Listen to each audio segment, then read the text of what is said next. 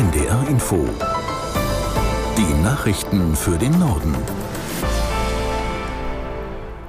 Um 19 Uhr mit Martin Wilhelmi. Kurz vor der geplanten Protestwoche fordert der Deutsche Bauernverband seine Mitglieder auf, nur friedlich zu demonstrieren und sich von radikalen Gruppen fernzuhalten.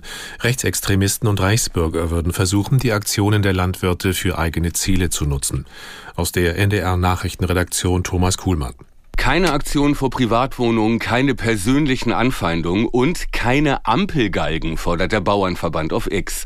Auch deutsche Sicherheitsbehörden beobachten, wie rechtsextreme Gruppen als Trittbrettfahrer versuchen, den Protest der Landwirte gegen Subventionskürzungen für sich zu nutzen. Entsprechende Parolen und Umsturzfantasien in sozialen Netzwerken kommen teilweise von denselben Leuten, die schon bei Corona aktiv waren. Die Polizei rechnet am Montag bundesweit mit starken Verkehrsproblemen.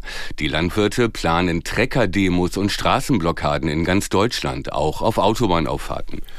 FDP-Chef und Bundesfinanzminister Lindner hat beim Dreikönigstreffen der Liberalen in Stuttgart seinen Sparkurs verteidigt.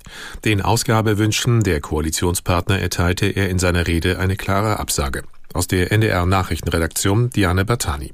SPD und Grünen, so Lindner wörtlich, schwant, dass ihre sozialpolitischen und ökologischen Vorhaben wirtschaftlich nur sehr schwer zu realisieren sind. Steuererhöhungen oder eine weitere Aussetzung der Schuldenbremse werde es aber nicht geben. Auch nicht mit Blick auf das Hochwasser. Den Betroffenen sicherte der Finanzminister Unterstützung zu. Details ließ er aber offen. Sein Vorschlag für den weiteren Kurs, Wirtschaftswachstum fördern und dann die entstehenden Mittel nutzen für Soziales, Ökologisches und die Sicherheitspolitik. Politik. In Japan ist die Zahl der registrierten Toten nach dem schweren Erdbeben auf 126 gestiegen. Mehr als 500 Menschen wurden nach offiziellen Angaben verletzt. Rettungskräfte suchen weiter nach mehr als 200 Vermissten. Auch fünf Tage nach dem Beben finden sie noch Menschen lebend unter den Trümmern. Unter anderem wurde eine etwa 90-jährige Frau gerettet. Der Wetterdienst warnt, dass nun Regen und Schnee die Arbeit erschweren könnten.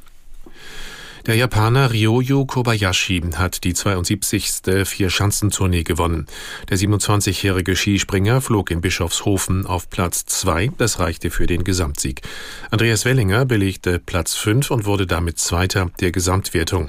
Für Kobayashi ist es bereits der dritte Tourneetitel. Das waren die Nachrichten. Und das Wetter in Norddeutschland, zeitweise noch etwas Schnee oder Schneeregen, gebietsweise trocken bei minus 2 bis plus 5 Grad. In der Nacht meist trocken, mancherorts auch Schnee, Tiefstwerte 0 bis minus 6 Grad. Morgen mal Sonne, mal Wolken, in den Bergen einzelne Schneeschauer, minus 3 bis plus 2 Grad. Und am Montag meist trocken, von der Ostsee her ein paar Schneeschauer, die Temperaturen minus 5 bis plus 1 Grad. Es ist 19.03 Uhr. Ein Ritterkreuz des Eisernen Kreuzes, 6000 Euro. Eine bunte Porzellanfigur eines SS-Reiters 50.000 Euro.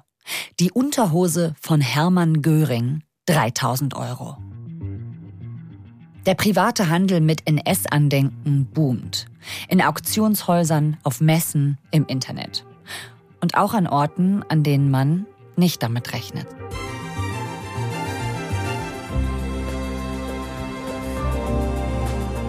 Rahel Klein von Deutschlandradio hat sich für ihren Podcast Tatort Kunst intensiv mit dem Handel von KZ-Porzellan beschäftigt. Porzellan aus Dachau, von KZ-Häftlingen hergestellt. Und gerade deshalb ist es so viel wert. Mein Name ist Viktoria Kobmann und ihr hört 11KM, der Tagesschau-Podcast. Ein Thema in aller Tiefe.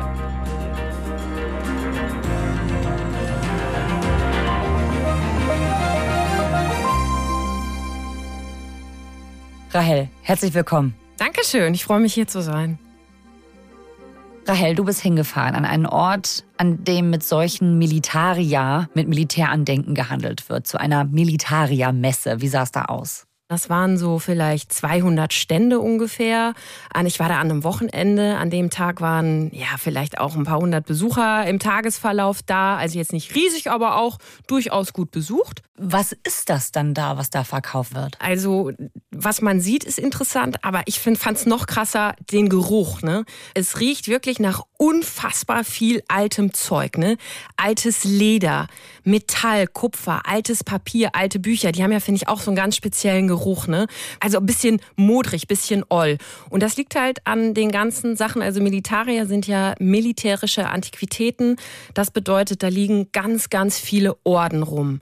Anstecknadeln. Da liegen aber auch ja alte Waffen rum, Dolche oder kürzere Messer. Da sind aber auch Bücher, Zeitschriften, alte Fotos, Uniformen, Helme, also wirklich alles, was du in diesen militärhistorischen Kontext irgendwie einordnen kannst. Was ist da besonders beliebt gewesen auf der Messe? Sehr, sehr präsent waren in meinen Augen auf jeden Fall Dinge aus dem Zweiten Weltkrieg. Ne? Und die Sachen erkennst du ganz, ganz häufig an so kleinen bunten Aufklebern. Das sind so Punkte und die sind auf ganz vielen Sachen aufgeklebt, weil die nämlich verfassungswidrige Symbole abkleben sollen. Ah. Also Hakenkreuze oder SS-Runen zum Beispiel, die natürlich gerade bei Dingen aus dem Zweiten Weltkrieg bei ganz vielen Sachen drauf sind. Ne? Du hast ganz viele Broschen, Anstecker, wo überall das Hakenkreuz drauf ist. Und weil du die Sachen nicht öffentlich zeigen darfst, einfach so, kleben die Händler und Händlerinnen da so einen kleinen Punkt drauf, weil dann sieht man das Zeichen nicht mehr genau, auch wenn du so die Ecken immer noch natürlich so rausstehen siehst und du mhm. weißt ganz genau, was drunter ist. Mhm. Aber es ist halt ein kleiner Punkt drauf. Und das ist schon sehr, sehr präsent gewesen, fand ich. Wer möchte sowas haben? Wer war da unterwegs auf der Messe? Also ich als Frau war da auf jeden Fall deutlich in der Unterzahl. Das war schon mit die männlichste Veranstaltung, die ich wirklich wahrscheinlich je in meinem Leben erlebt habe. Also ich würde sagen, wirklich über 90 Prozent Männer, mittelalt bis alt. Da war auch mal ein jüngeres Pärchen, was eher so ein Hipster-Pärchen war, aber in der Regel eher ältere Männer in braunen Cargohosen oder so grün